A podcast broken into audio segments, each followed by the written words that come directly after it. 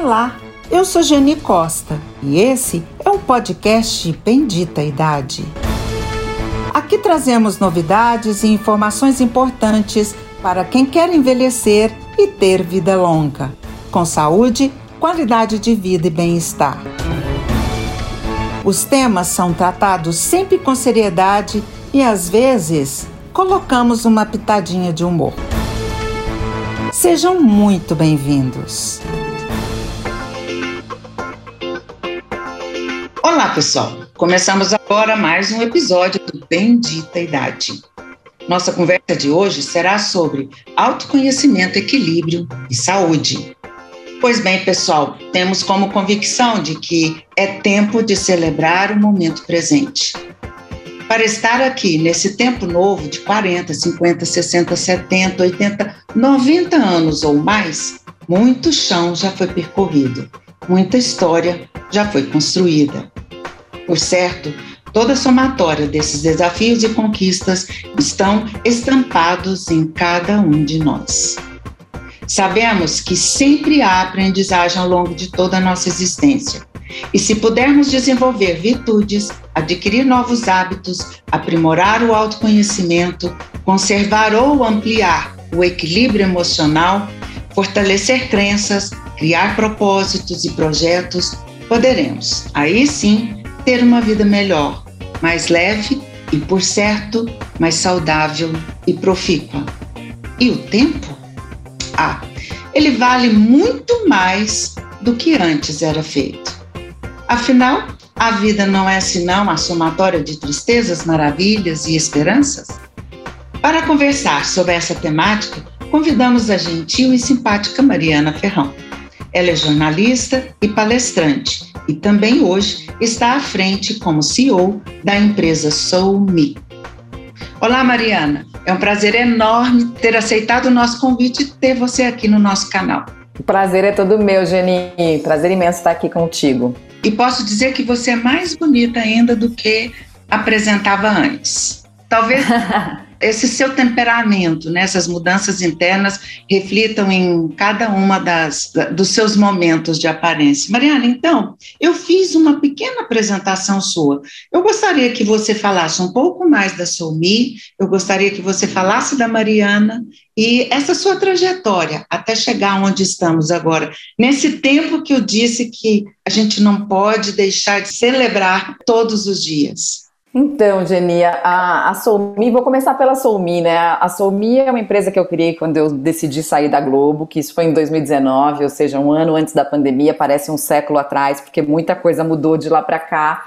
É, fundada em quatro princípios: cuidado, conexão, ciência e consciência. E é interessante, né? A gente estava falando disso antes da pandemia, porque a gente viu o quanto a ciência, o cuidado, a conexão e a consciência, a pandemia escancarou a necessidade de tudo isso cada vez mais, né, para que a gente possa considerar a ciência, para criar conexões de qualidade, para que a gente possa se cuidar uns aos outros, o quanto o cuidado, o meu autocuidado é importante para eu cuidar do todo, né? E o que a gente tem como é, princípio fundamental da Soumi é que a nossa transformação acontece de dentro para o todo.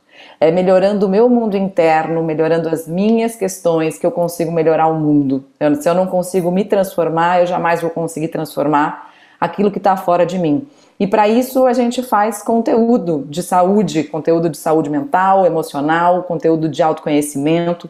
A Soumi tem alguns pilares, um deles é o unboxing, que é uma jornada de autoconhecimento que eu venho fazendo desde 2018, ou seja, até antes da Soumi uhum. é, existir, mas que já transformou a vida de mais de duas mil pessoas pelo Brasil inteiro e que tem mudado também de formato ao longo dos últimos anos, até pela própria questão da pandemia, pelo cenário, pelo, pela incorporação definitiva né, das plataformas online. A gente também dá treinamento em empresas e a gente tem os nossos canais nas redes sociais, tanto o YouTube, quanto o Instagram, quanto o LinkedIn. E por ali a gente vai é, conectando, comunicando e fazendo a transformação. Né? O que a gente diz internamente é que, mais do que informação, a gente quer passar ou a gente quer causar transformação na vida das pessoas. E, e isso para mim é absolutamente fundamental porque eu venho da informação, mas eu só consegui me transformar mesmo quando eu decidi me conectar com aquilo que eu estava sentindo internamente, né? Quando eu consegui de fato entender que as informações que não fazem sentido para gente, elas não precisam ficar rondando a nossa mente nem o nosso corpo. Elas podem ser descartadas, como qualquer outro produto que às vezes a gente descarta, ou se não recicladas, né, para fazer mais sentido. E aí o que a gente tem que guardar? A gente tem que guardar aquilo que ressoa no nosso coração, a gente tem que guardar aquilo que bate, que dá um clique, que estala, e a partir daí não só guardar, mas usar para se transformar de fato. Né? E foi o que eu vim fazendo, especialmente, Geni, depois da maternidade, que eu acho que a maternidade. Outro dia até tive um sonho em que eu falava para mim mesma que a maternidade me desembaçou. E, e, é curioso, porque eu acho mesmo que a, que a Mariana era mais nublada antes da maternidade, no sentido de não, não entender o que tinha nesse céu azul aqui, né? Tinham muitas nuvens cobrindo esse céu. E eu acho que a maternidade me, me, me transformou muito, limpou o céu e me fez enxergar é, esse panorama, esse horizonte que eu acho que todo mundo é, tem que enxergar na vida, né? Que é um horizonte de infinitas possibilidades. Sem dúvida. E... Parece que é uma libertação, né? É, é uma mega libertação. Inclusive, uma das frases que que eu acho que me libertou muito quando eu li, né, uh, um pouquinho antes de, de tomar a decisão, é que eu estava naquele, naquele, naquele dias, naqueles dias, assim, pensando, bom, eu já, eu já tomei a decisão de sair da Globo, né, mas e aí, quando vai ser? Quando eu vou falar, né, é, com o diretor-geral? E aí eu pedi um sinal para o universo, falei, universo, me dá um sinal. Uhum. E aí eu fui trabalhar num coworking naquele dia, é, e tinha uma frase estampada na parede, que é aquela frase do Dostoiévski, que está nos Irmãos Karamazov, e que diz assim: sonhamos o sonho, sonhamos o voo, mas tememos a altura. Para voar é preciso amar o vazio, porque o voo só acontece se houver vazio. O vazio é o espaço da liberdade, a ausência de certezas. Os homens querem voar, mas temem o vazio não podem viver sem certezas. Por isso trocam o voo por gaiolas, e as gaiolas são o lugar onde as certezas moram. E naquela época eu estava me sentindo presa nas grades de programação ou na grade de programação da TV Globo, né? Aquilo para mim era uma gaiola. E, mas era um lugar também de muita certeza. Era um lugar em que eu sabia o que eu fazia, era um lugar que eu sabia por que eu estava ali, era um lugar que eu conhecia as pessoas, que eu conhecia a rotina. E abrir mão de todas essas certezas é pular no vazio do voo, né? Tentando voar, mas sem saber muito para onde você vai. Então é preciso abrir mão das certezas para ter a coragem de se transformar, né? E às vezes esse primeiro passo parece um abismo mesmo. Você fica com aquela sensação de que você está caindo, caindo, caindo, até que você descobre, mas por que eu estou caindo se eu posso voar? Uhum. Então eu acho que é, dá um medo, se transformar e mudar dá muito medo, mas é legal a gente olhar para os nossos medos e entender que só onde tem medo pode surgir a coragem. Exato, não tem como você ter coragem a todo tempo se você não tem o limite do medo, né? Um medo que te impulsiona até para a subsistência mesmo, né? Para viver. O, o, Mariana, é uma história linda, viu? Porque é, você conta e incentiva pessoas a tomarem consciência. Eu acompanho bem o seu Instagram, em especial a Somi, e que diz assim: olha, é possível, é sofrido, às vezes é penoso, você se culpa às vezes de ter mudado o rumo da história, mas ao mesmo tempo ele é libertador. Né? As gaiolas, os padrões sociais nos dão muita certeza. Se encaixa aqui que você caminha, você vai ser aceito se você fizer isso. Se não fizer, você vai ser descartado. E às vezes a gente até por além da informação ter esse conhecimento e o poder da transformação, eu parabenizo você. Obrigada. Você sempre teve essa ideia de trabalhar com essas práticas integrativas, como eh, você disse que acabou de fazer uma aula de Tai Chi, você fala sobre a meditação, são esses cuidados né, que estão hoje né, à margem, mas que a gente tem tentado trazer para o centro de toda a nossa transformação. Você sempre foi assim? Geni, eu acho que hoje eles estão, eles já estão menos à margem, né? Eles estão caminhando já muito mais junto, né? Com esses. Mas eu tive uma grande sorte na vida, que foi ter ganhado um livro sobre meditação quando eu tinha 12 anos de idade. Ou seja, eu era uma menina que não sabia praticamente nada além das minhas bonecas, né? Além das minhas amizades. Eu gostava também de fazer outras brincadeiras com meu irmão, gostava, era muito uma menina que gostava de brincar. Naquela época ainda dava para a gente brincar na rua, uhum. é, aí, com cuidados, né? Não, não tanto quanto outras gerações brincaram, mas com cuidados a gente brincava, a gente ficava, tinha amigos, muitos amigos no bairro, jogava taco, é, brincava na, em prédios embaixo com, com os amigos do quarteirão. Mas eu era também amiga do dono de um sebo que ficava na esquina da minha casa, porque eu sempre fui uma menina que gostei muito de ler. E eu herdei esse hábito dos meus pais, mas especialmente do meu pai, que construiu o hábito de leitura pra gente, lendo todas as noites histórias. E aí eu, quando abriu esse sebo na esquina da minha casa, eu fiquei muito feliz, muito. E eu, é engraçado que eu tenho uma amiga agora que mudou de casa e tem uma livraria em frente à casa dela. Toda vez que a gente se encontra, ela, eu já te falei que tem uma livraria na frente da minha casa. e eu super entendo, porque se tivesse uma livraria na frente da minha casa, eu também ia dizer isso para ela. E eu sou um perigo em livraria, eu gasto muito em livraria.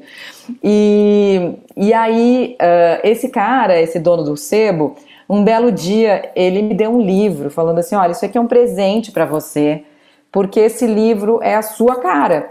E eu uh, ia ao sebo para conversar com ele sobre literatura, sobre Machado de Assis, sobre Fernando Pessoa, sobre Clarice Lispector, sobre Guimarães Rosa. E quando ele me deu o livro, eu olhei para a cara do livro e falei, uai, era um livro de uma autora que eu não conseguia nem pronunciar o nome, chamava Shakti Gawain. Uhum. E, e, e, o livro se chama Visualização Criativa. Mas como eu era uma criança, e toda criança é muito curiosa, eu cheguei em casa e comecei a ler. E o livro propunha alguns exercícios. E aí eu coloquei, eu lembro na época eu tinha um CD da Enya, né, que era moda naquela moda época. na época. É, então eu coloquei o CD da Enya no meu microsystem e comecei a fazer os exercícios. E aí eu só me dei conta de que, que eu tinha ficado ali mais tempo do que eu estava planejando quando de repente o microsystem fez que o CD tinha acabado. E eu falei, nossa gente, eu fiquei aqui uma hora, né, no CD de 50 minutos. E eu tava assim, eu falei assim, será que é isso que é o que as pessoas chamam de estado alfa? Eu lembro que eu vi muitas luzes, que eu entrei em contato com o mundo interno mesmo, que até aquele momento para mim era muito desconhecido. Então eu tinha, na verdade, acabado de meditar por acaso, sem saber que eu estava meditando. E aí, só que aquilo tinha sido muito prazeroso e eu gostei daquela sensação. Então, nos próximos dias, nos dias seguintes àquela experiência, eu tentei repetir. E fui tentando repetir, repetir, repetir. Percebi que é, quanto mais você tentava controlar a experiência, mais dava errado. Então, eu aprendi muito rápido que a meditação tem muito mais a ver com deixar fluir do que tentar controlar. E a visualização criativa é um tipo de meditação que é um tipo de meditação específico, né, para que você consiga suas metas de vida. Ah, então eu quero uma casa na praia. Então ela sugere que você entre em contato com, a, com essa abundância do universo, né, que a gente sabe que que muita gente fala, não, essa abundância existe, basta você desejar com toda a sua força que você vai conseguir. Então, durante muitos anos da minha vida, eu desejei com muita força muitas coisas e, e pratiquei o exercício de me imaginar naquelas situações, como, por exemplo, trabalhar na Globo, que era um grande uhum. sonho para mim. É, e consegui muitas coisas, eu acho que também por causa da meditação e por causa da visualização criativa. Mas ao longo do tempo, eu fui percebendo que a meditação é, ela, é, ela podia ser mais do que isso, ela podia ser a minha pílula diária de conexão comigo mesma. E eu acho que isso que é absolutamente fundamental para quando a gente quer mais saúde, a gente quer viver melhor e a gente quer viver por mais tempo bem, né? Que é, eu preciso me conhecer, preciso aprender a me observar, para que eu entenda o que me faz bem e o que me faz mal também, porque entender o que te faz mal é tão ou mais importante quanto do que você entender o que te faz sem bem. Sem dúvida, sem dúvida né? Porque se você, o que, você, o que te faz bem, se você não prestar atenção, tá tudo certo, porque não vai te estragar. Agora, o que te faz mal, se você não prestar atenção, vai te deixar muito mal. Então, você tem que é, é, treinar o discernimento, né, entre uma coisa e outra. E eu acho que a meditação, é, por trazer essa calma, né, esse silêncio, esse estado de observação e de autoobservação, te ajuda muito a ter esse discernimento sobre a sua vida. Então, na verdade, eu, eu comecei a meditar muito, muito cedo, ainda quando eu não, não, tinha estudado nada sobre isso, sem saber que a meditação ajudava, por exemplo, a prevenir depressão, sem saber que a meditação ajudava a prevenir ataque cardíaco, sem saber que a meditação ajuda até a imunidade. Não sabia de nada disso naquela época. E aos poucos, quando eu fui estudando mais sobre isso, e aí estou dizendo já mais recentemente mesmo, acho que eu comecei a estudar mais profundamente os benefícios científicos da meditação, isso há uns cinco anos atrás. É, que daí foi quando eu decidi, até no próprio bem-estar, é, fazer uma série sobre meditação. A gente ficou durante uma semana inteira falando só sobre meditação. Foi um trabalho bem longo, de quase quatro meses de preparação dessa série. Falei, bom, já que isso me trouxe tanto benefício na vida, agora eu quero espalhar isso para uma série de pessoas. E, e ao longo do tempo, uh, eu, eu fui fazendo também yoga, que é uma coisa que eu adoro. O tai chi é muito mais recente na minha vida, mas tem me feito muita diferença.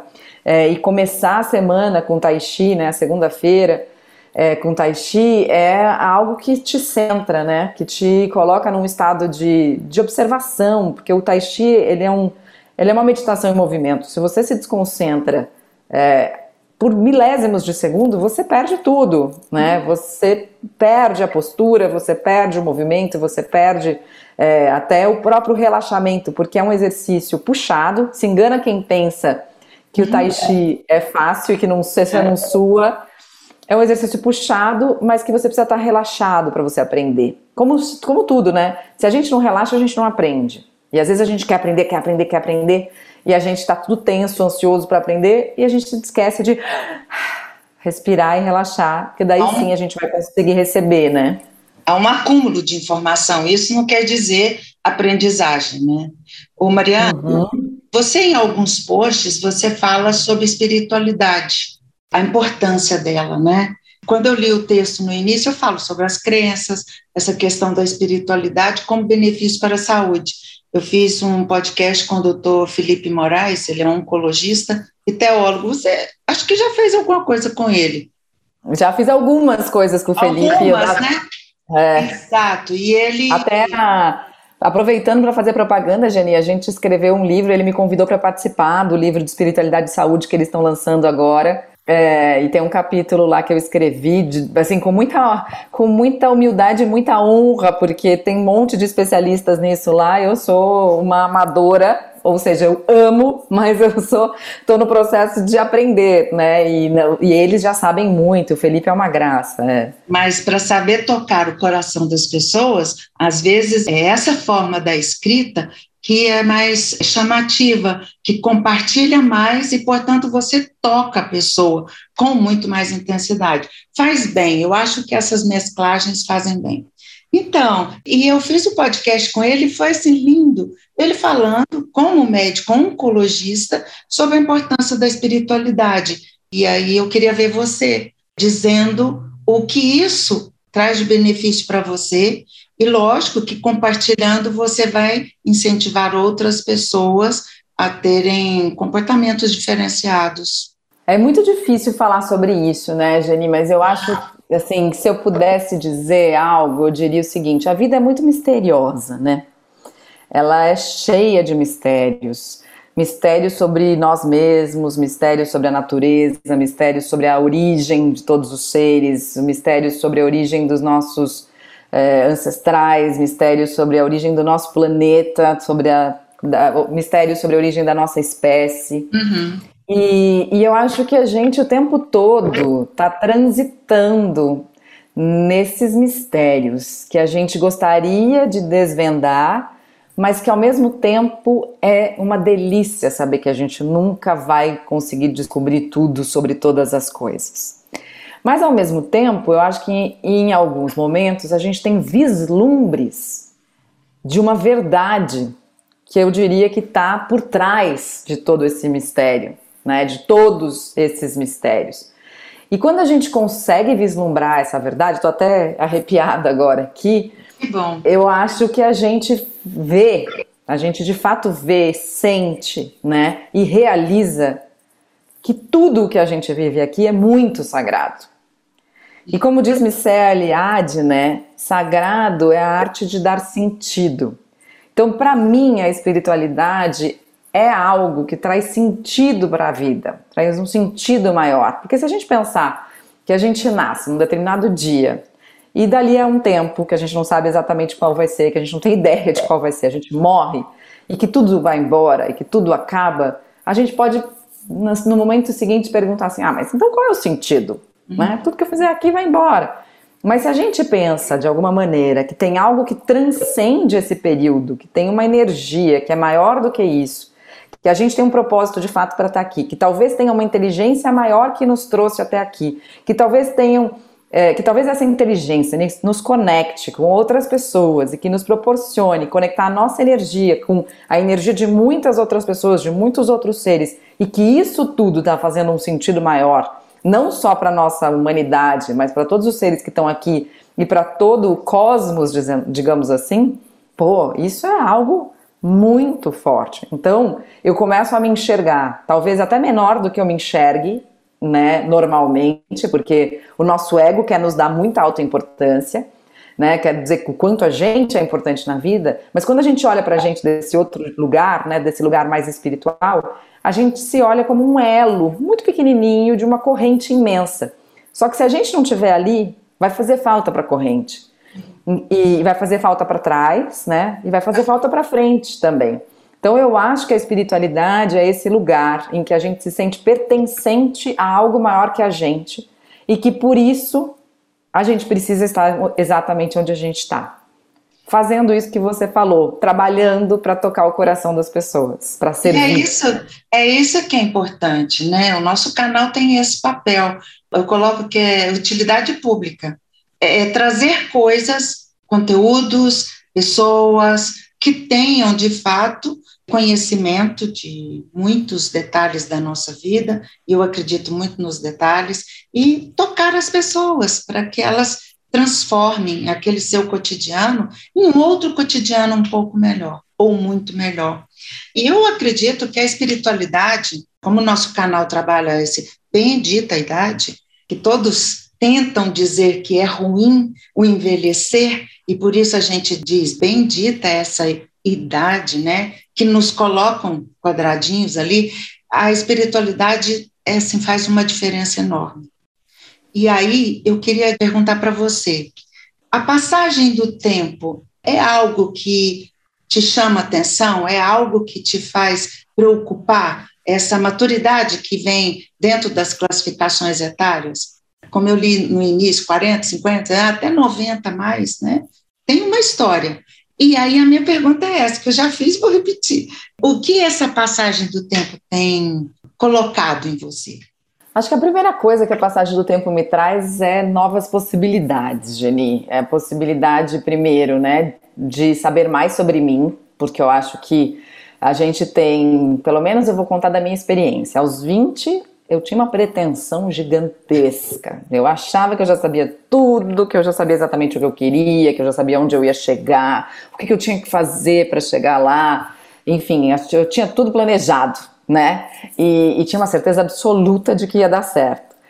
Aí, quando eu fui chegando perto dos 30, eu entendi, eu comecei a entender que o mundo não era só sobre mim, que tinham outras pessoas que eu precisava levar em consideração, especialmente que eu precisava, que a, que a realidade que passava na minha cabeça não era a realidade, ou seja, que meus pensamentos não correspondiam à realidade, que uh, tinham pessoas que tinham outros pontos de vista e que, na maior parte das vezes, eram muito, mas muito diferentes dos meus, né? Mas ainda aos 30, você tem um conhecimento maior sobre você mesmo, é, sobre você mesma, mas você tem um ânimo de trabalho, um vigor físico, né? É, que eu acho que é, é, é algo para ser muito explorado e ainda eu diria que, para mim, pelo menos, os 30 ainda estava muito conectado à, à imagem que os outros tinham de mim. Ainda uhum. tinha uma uhum. vontade muito grande de agradar, uma necessidade muito grande de agradar, uma preocupação muito grande, ah, mas se eu fizer isso, o que, os outros vão pensar, né? Estava começando a entender que fazia para agradar e que quando eu não fazia para agradar, mas ainda sem esse equilíbrio do tipo, ah, tá bom, mas eu vou agradar aqui, mas vou desagradar ali, ou vou me agradar em primeiro uhum. lugar. E agora eu tô com 43, eu acho que. aqueles padrões que eu disse: olha, você tem que ser assim para você ser aceito. Ou você tem que ser assim, e se disser não, você sai desse espaço de conforto onde todos estão.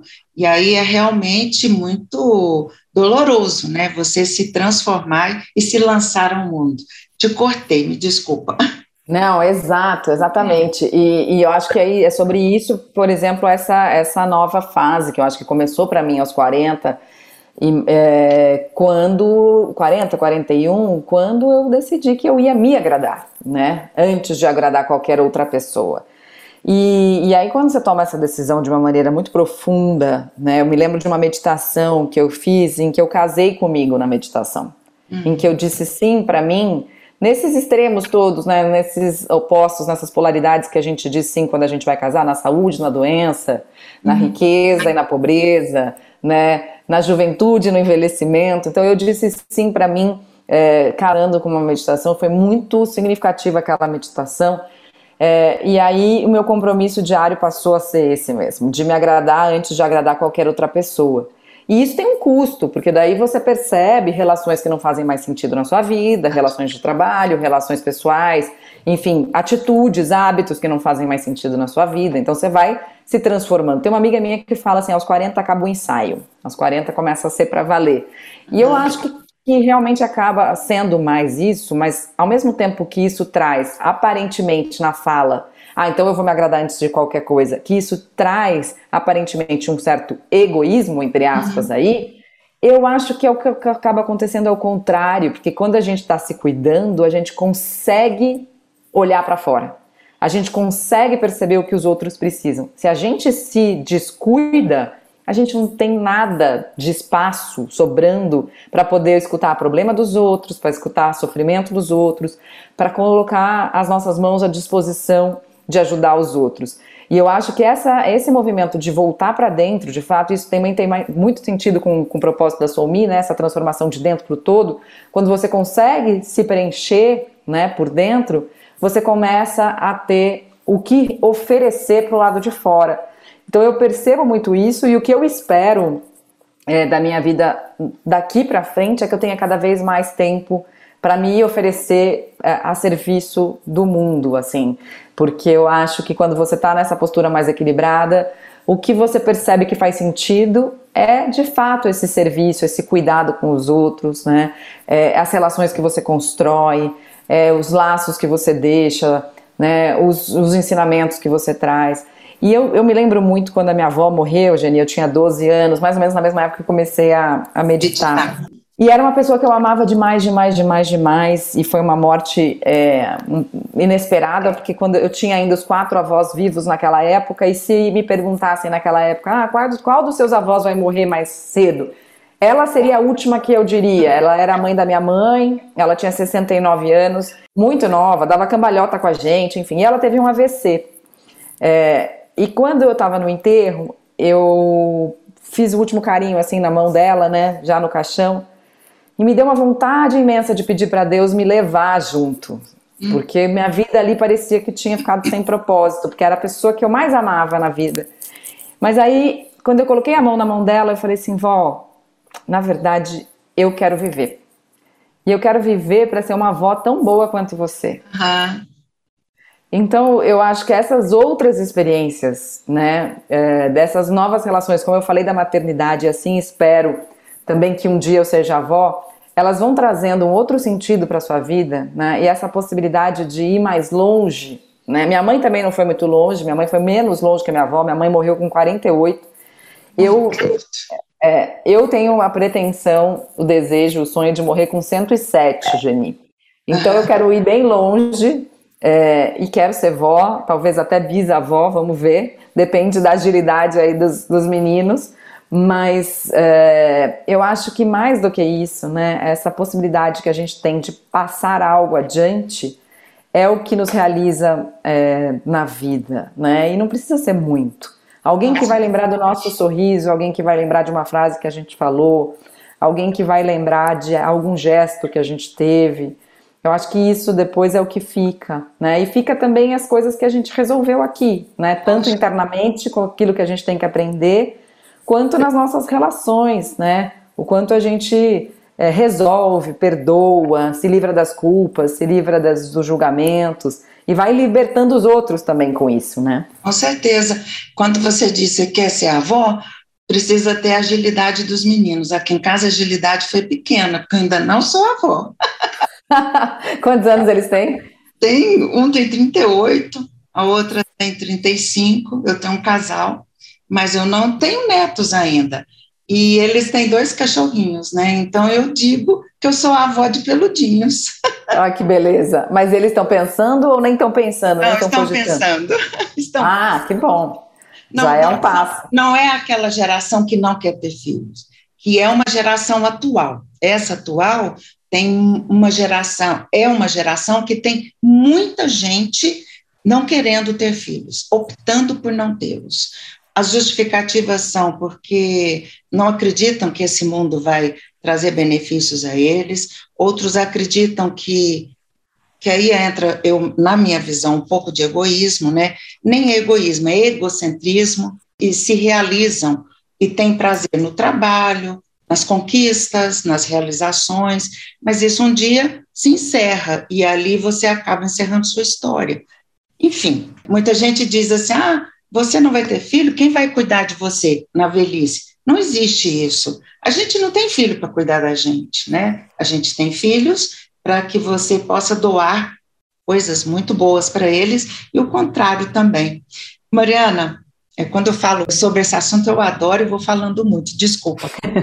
Não, mas só para complementar, Jani, eu, eu, eu, penso um pouco diferente. Eu acho que eu, eu costumava também achar um pouco disso que você falou, mas eu acho, hoje eu consigo entender as pessoas que não querem ter filhos. Eu acho que a Sim. gente precisa escutá-las, né? Porque às vezes as pessoas realmente não sentem esse chamado, é, não se sentem disponíveis, têm medos que não conseguem ultrapassar e não vem muito propósito nisso tudo, né? E eu acho que tem que abrir, é, porque, por exemplo, eu tenho amigas que têm mais ou menos a minha idade e que recebem muito julgamento por, por terem optado por sim, não terem sim. filhos, né?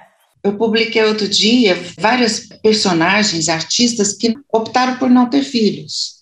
Eu repostei, na verdade, é da Jennifer Aniston.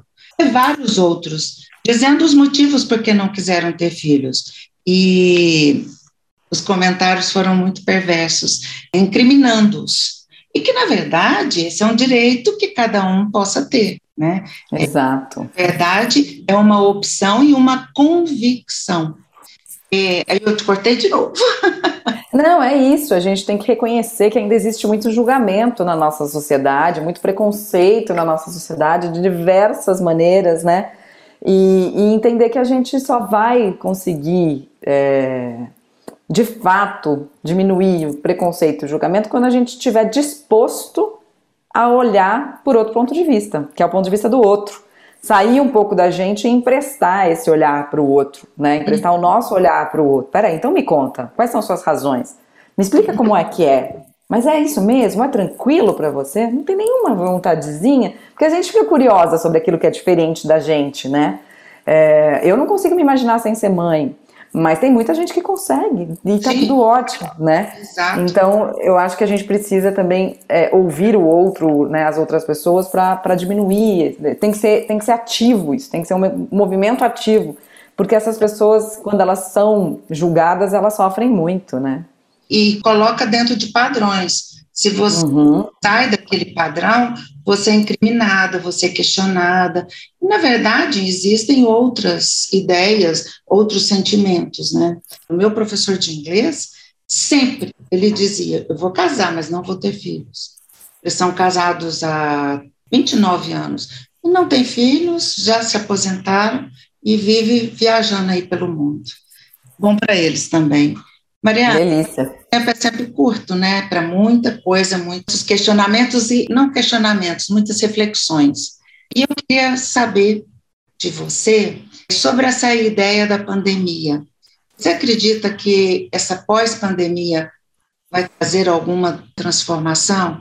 Na sua visão, né? Uma visão mais é, espiritualizada, mais centrada em si e nas possibilidades de sua doação. O que, que você pensa sobre isso? Jenny, primeiro eu penso que ainda vai demorar, até porque eu não sei se essa vai ser a primeira e a última. eu acho que a gente vai viver alguns ciclos pandêmicos ainda enquanto estivermos por aqui. E eu acho que definitivamente isso vai mudar a forma como a gente se relaciona. E aí a forma como a gente se relaciona com a gente, a forma que a gente se relaciona com os outros e a forma que a gente se relaciona com o planeta, né? Eu tenho muita esperança, Geni, de que esses momentos tragam para gente aquilo que a gente está precisando mais, que é essa conexão com aquilo que faz sentido internamente, né? Então eu tenho esperança de que as pessoas se convençam de que é importante usar esse tempo que a pandemia nos trouxe, que é um tempo mais introspectivo, mais reflexivo, é um tempo uh, para que a gente fique um pouco mais sozinho, né? Para que a gente não tenha tanto as distrações do que era antes considerado o normal. Uh, então eu acho que usar esse tempo de solidão para refletir e para de fato entender o que faz sentido para cada um seria o maior aprendizado que a gente pode ter, né? Infelizmente eu, eu vejo um, grupos de pessoas fazendo isso, sim, mas também vejo grupos de pessoas absolutamente negacionistas e que não estão fazendo nada disso e que não estão se cuidando. É, me preocupo muito com a polarização que a gente está vivendo uhum. hoje. Acho, acho um momento muito triste de que ou você é uma coisa ou, é você, ou você é outra. Acho isso perigoso, uhum. acho isso danoso, acho isso violento. É, então, eu acho que se né, a gente pudesse trazer algo, né, levar algo adiante, o que a gente deveria levar seria talvez a tentativa da diminuição da polarização através de um equilíbrio interno de cada um. E aí, de novo, né, quanto mais eu me cuido, mais eu estou disponível para cuidar dos outros, mais eu estou disponível para escutar os outros, mais eu estou disponível e aberta, porque se eu sei aquilo que é importante para mim, não é porque você fala uma coisa que eu vou sentir que aquilo me agride. Eu apenas vou entender que aquilo é o que você pensa, porque eu já estou bem cuidada, eu já estou protegida por mim mesma. Sim. Eu já me cuidei, eu já me protegi, eu já me acarinhei, já me acolhi. Mas para isso eu preciso de tempo, de reflexão e de disciplina. Disciplina no sentido da palavra é, ser discípulo de você mesmo. Né? Eu me auto-observo, eu aprendo comigo e a partir daí eu sei o que me faz bem. E aí, quando eu sei o que me faz bem, eu posso me cuidar. E se eu estou nesse lugar de cuidado interno, autocuidado, eu posso também cuidar do mundo. Então, o, o meu grande desejo para esse mundo pós-pandêmico, se é que ele vai acontecer, é que a gente possa cada vez mais ter autocuidado conosco mesmos, para que a gente possa cuidar melhor do planeta, sem tanto julgamento, sem tanta polarização, sem tantos preconceitos, porque não vai ter outro jeito se a gente não cooperar. Acho que algumas pessoas já entenderam isso, né, e estão trabalhando para isso Estou vendo surgir movimentos lindíssimos, movimentos sociais lindíssimos de preocupação efetiva né, com as questões humanas e as questões planetárias. Se a gente não aprender a cooperar, vai ficar muito, muito difícil cada vez mais e talvez até impossível. Então, meu desejo é esse. Que ótimo. E que seja o desejo de muitos de nós. Mariana, nosso tempo, como eu disse, né, está se encerrando. E aí, para finalizar, eu gostaria muito que você deixasse umas dicas ou mensagem para os nossos seguidores a respeito de como levar essa vida mais leve, com pandemia, hum. daqui para frente, ou pelo menos algumas dicas. Vou dar uma dica, Jenny, que eu acho que é uma dica absolutamente fundamental, que não custa nada de uma ferramenta maravilhosa que está disponível com a gente desde o momento em que a gente nasce até o nosso último suspiro, que é a respiração. A gente esquece que a gente tem isso com a gente o tempo todo e a gente não usa como a gente deveria usar, né? Se a gente ah, der um suspiro, respirar mais profundamente, respirar conscientemente, a gente pode diminuir o nosso ritmo, né? O ritmo que não é nosso, talvez, né? O ritmo externo. E voltar-se para esse ritmo interno que normalmente tem a tendência de ser mais calmo e que tem a tendência, é como se fosse um lago no qual a gente joga uma pedra e ele começa a ondular na parte de cima. Se a gente esperar um pouco, se a gente fizer essa respiração consciente, a gente vai conseguir ver aquele lago com a superfície bem calma e conseguir ter mais clareza e discernimento para levar a vida adiante. Então tem uma frase do Viktor Frankl, né, que é um psiquiatra que ficou muito famoso no Holocausto, porque a família dele foi morta durante a Segunda Guerra Mundial, ele foi preso em vários campos de concentração e ele se tornou uma grande referência de resiliência no mundo, de sentido da vida. E ele tem uma frase que eu adoro, que diz: entre o estímulo e a resposta há um espaço, e é nesse espaço que mora a nossa escolha. Quando a gente respira, a gente ganha esse espaço. Se eu reajo a qualquer estímulo que eu tenho imediatamente no piloto automático, com os meus hábitos, eu perco o espaço da escolha. Então a respiração me traz de novo a consciência para que eu possa escolher de maneira mais é, efetiva e mais conectada comigo. Então usem. Inspira, expira. Inspira, expira. Eu costumo dizer que não há irritação que resista a três respirações conscientes. Então, se você está irritado, se você está irritado, se você está ansioso, se está ansiosa, está com medo, ah, respira. Isso vai ajudar muito. É uma dica que eu acho fundamental e que sempre traz a gente para a gente mesmo, que é o que a gente precisa. Hum. Muito obrigada, foi excelente a nossa conversa, gostei muito, tenho certeza que nossos seguidores também vão gostar e espero que você tenha gostado de compartilhar esse momento com a gente também. Adorei, Geni, obrigada pelo convite, parabéns pela iniciativa e que a gente possa ter mais gente acreditando que envelhecer é uma bendita idade mesmo. É exatamente, é uma bendita idade e um privilégio que nem sempre é possível para todos. Muito obrigada, Mariana. Você foi extremamente simpática, gentil em aceitar fazer esse trabalho com a gente aqui. E a você, ouvinte, muito obrigada. O Bendita Idade fica por aqui, agradecendo a sua audiência. E até o próximo encontro. Te espero.